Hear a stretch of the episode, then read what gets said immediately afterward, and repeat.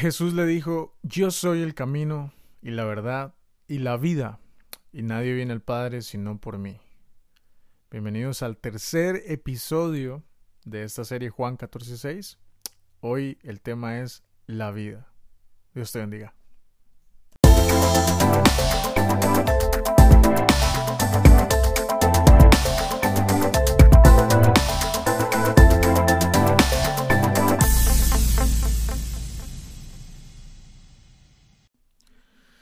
Hola amigos, bienvenidos a un episodio más de Cosas de Dios. Este es el tercer episodio ya de, la serie Juan 14, 6.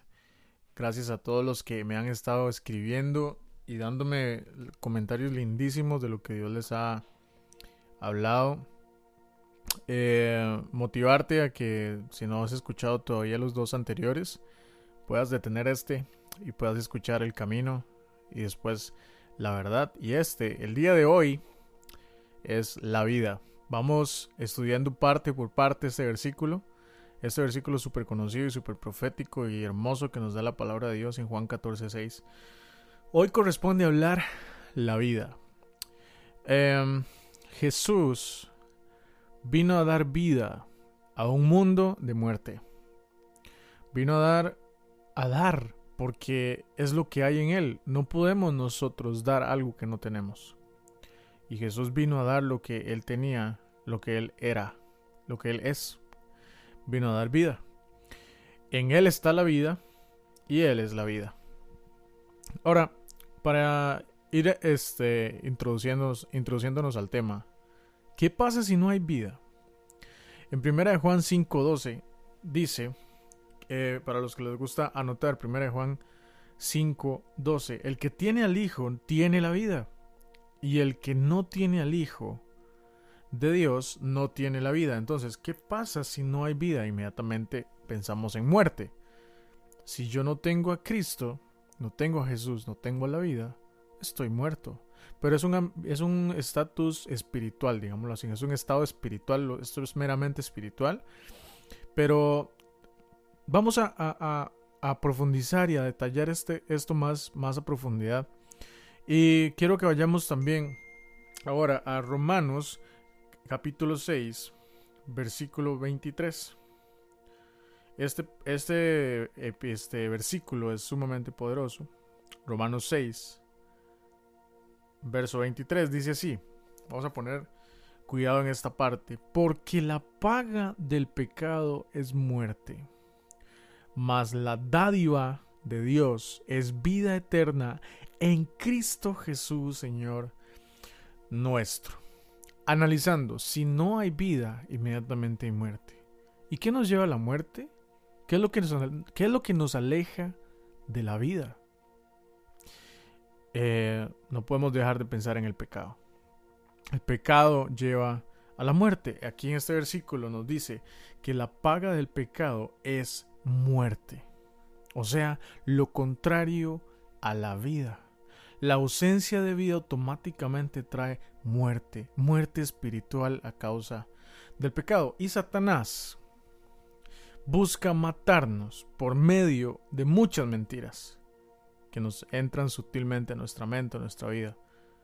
Por ejemplo, solo se vive una vez.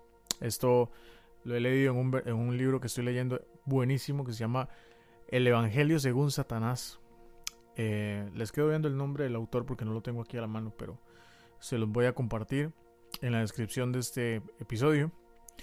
el, Evangelio según Satanás y una de las mentiras más fuertes que, que habla este libro es solo se vive una vez. ¿Cuántas veces nos han dicho esto? Cuando yo estaba preparando este mensaje, eh, eh, también descubrí y me fui inmediatamente al Génesis cuando, cuando Adán y Eva estaban, eran los protagonistas y, cayeron en el pecado y todo lo que ya conocemos. En Génesis 3 habla de que la serpiente le mintió a Eva, la, la indujo o la llevó a caer en un pecado con, con palabras que eran mentira le dijo en Génesis 3, versículo 4, no moriréis. Vamos a leerlo, vamos a leerlo para que lo tengamos ahí referenciado. Génesis 3, Verso 4. Entonces la serpiente dijo a la mujer, no moriréis, sino que sabe Dios que el día que comáis de él serán abiertos vuestros ojos y seráis como Dios, sabiendo el bien y el mal. Miren, lo, miren lo, lo fuerte de esto. Sino que sabe Dios que el día que comáis de él serán abiertos vuestros ojos. La, la serpiente le estaba, em, le estaba incitando a la mujer a disfrutar de lo que tenía a la vista. Algo rápido. Ya. Lo puedes disfrutar ahora. Y es que el pecado tiene esa sensación de inmediatez, ¿no han visto? Como una aparente fuga de placer instantáneo, de forma bella, ilustrativa a veces. Pero lo más interesante es que nos ofrece aprovechar el tiempo desperdiciándolo. Nos engaña diciendo, hey, te lo mereces. Ellos son mejores, perdón, e, e, ellos se merecen lo que, lo que estás haciéndoles. Hey, una probadita, hey, una miradita, un gastito, un gustito. Esto te hará feliz. Solo se vive una vez. Cuidado. Todos esto, todos estos, estos argumentos, todo esto nos lleva a ser egoístas y a satisfacernos a nosotros mismos y por ende nos volvemos orgullosos. Y esto nos aleja de Dios. Él mira de lejos al altivo, dice la palabra de Dios, al que es autosuficiente. Satanás fue expulsado por orgullo, por creerse como Dios, por creerse que toda capacidad él podía generarle él solo, que todo venía de él. Qué tremendo. Eh,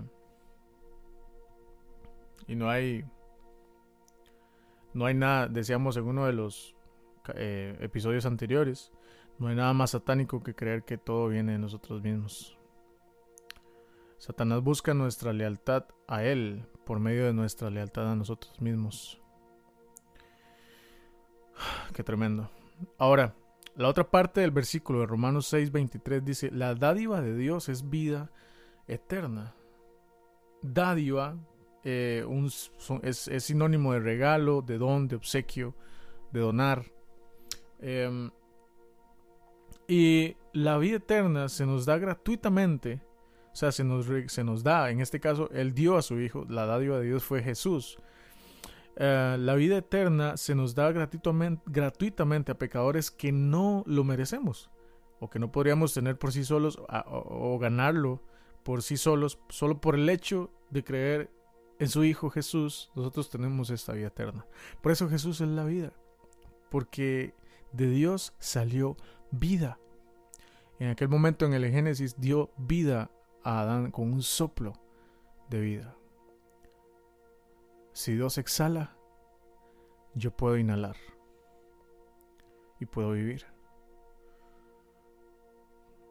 Ah, Dios dio la vida dio a su Hijo, que representa la vida, que es la vida. Jesús fue la dádiva de Dios a nosotros. Dios solo sabe dar buenas dádivas.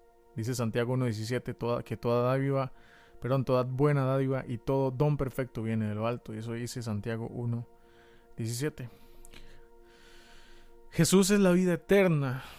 En Él está la vida. Y esto incluye, amigos, esto incluye el día de hoy, incluye el pasado.